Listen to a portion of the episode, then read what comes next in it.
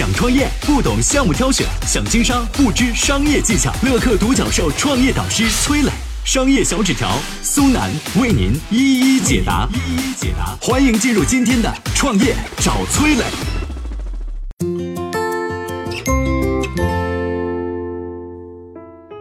八零后应该都喝过一款叫做乐百氏的乳酸奶饮品，它曾经是中国第一大乳酸奶品牌。创立初期，为了研发新品，光买配方就花了一千万。现在为什么又消失了呢？有请商业小纸条，请商业小纸条。八零后的朋友应该都喝过一款叫做乐百氏的乳酸奶，反正我是喝过啊，这是我童年的记忆之一。这个品牌创立于八十年代末。它的诞生呢是那个时代最狂野的故事啊！创始人叫何伯权，当过民办老师、皮鞋商贩等等啊。直到二十八岁，他调到当地这个镇子里的一个制药厂当了副厂长。哎，这一次他第一次跟乐百氏有了交集。一九八九年，凭借镇里投资的九十五万元，何伯权成立了中山市乐百氏保健制品有限公司，招牌产品是一款乳酸奶。说到这个乳酸奶饮品呢，这款产品它自称是叫新一代人体高级天然保健饮品啊，这名字很长，听着好像也挺厉害的，是吧？所以当时这个名字一横空出世，这产品一面世就卖到脱销。一九九二年，乐百氏产值突破八千万。一九九三年，干脆成为了全国第一大乳酸奶品牌，并且连续六年蝉联第一。当然，何伯权也清楚，单靠这个单品想把公司做大很难很难，所以他也急于寻找一款合适的新品来突破瓶颈。有一天夜里啊。何伯权在报纸上看到一个文章，说远在辽宁有个叫马俊仁的，喜欢到少数民族的山区啊采集中草药，说出了一个中药的神奇药方。说早上六点半，天蒙蒙亮，姑娘们准时来到了马俊仁家里，一人一缸，将热汤咕嘟咕嘟喝下去，转身跑到操场上，不知疲倦的一圈一圈的跑下去啊。当时这个报纸是这么描绘的。当时这个马俊仁呢，正是全国的体育英雄。他训练的这个娘子军啊，在体育赛场上战无不胜，攻无不克，非常了不起。刚在田径赛场上世锦赛上拿到了三块金牌，这个呃成绩啊可以说是位居世界第二，当时也震惊了全国。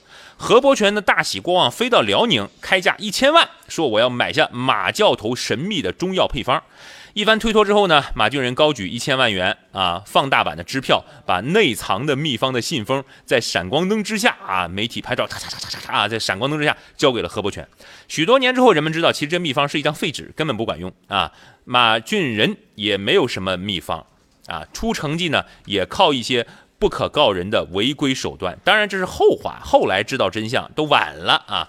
当时借着马的名气，何伯权坐着飞机回到中山，开始研发所谓新产品。根据这个传闻中的配方，像模像样的一顿捣鼓，然后宣布新品发布，叫“生命核能”。哇靠！你听这名字“核能”啊，听着比开始说的新一代人体高级天然保健饮品那是厉害一百倍啊！因为这是核能啊，我喝了晚上感觉我人变原原子弹了啊，这么厉害。这次何伯权呢玩了一招狠的，全国拍卖经销权，很快呢何总就收回了一千万元，公司的估值当时高达十亿元。何伯权呢立刻把产品拓展到了可乐啊、纯净水啊、茶饮料啊等等，但这业务都有一个叫娃哈哈的强敌，两家公司不可避免发生了市场争夺战。彼时呢这边黎明手握的绿瓶乐百氏纯净水，那边王力宏手提红瓶的娃哈哈纯净水，构建了八零后童年的丝丝入喉的记忆啊。喜欢使巧劲儿的何伯权想尽快结束当时这一场拼钱的烧钱的战争，想到借用资本的力量快速打败娃哈哈，最终呢？法国达能集团抛出橄榄枝，两千年达能以一百九十亿的价格收购了乐百氏，但收购没多久，何伯权离开了公司，乐百氏也开始作为一个品牌被雪藏了。这也是收购当中的一个经典案例，叫我打不过你，我花钱把你买下，然后雪藏在市面上，你就再也不可能跟我竞争了啊！这个乐百氏呢，就成了外国品牌打败中国市场品牌的一块跳板。到这儿呢，这个上世纪九十年代知名的民族品牌落下了帷幕。此后，何伯权又成立了今日投资，投资了什么七天酒店呐、诺亚财富呀、爱看国宾等等企业。到今天，在胡润百富榜上，身价五十五亿元，排名第七百二十八位。我曾经呢跟很多创业者沟通过，发现创业者最大的痛点就是缺少资源、缺少链接。于是呢，我们创立了创业者社群乐客独角兽，现在啊已经有三万多人了。有人在这找到了创业机会，找到了客户、渠道商、投资人。下拉手机屏幕，在节目简介里边有我的个人微信号，我在社群等你。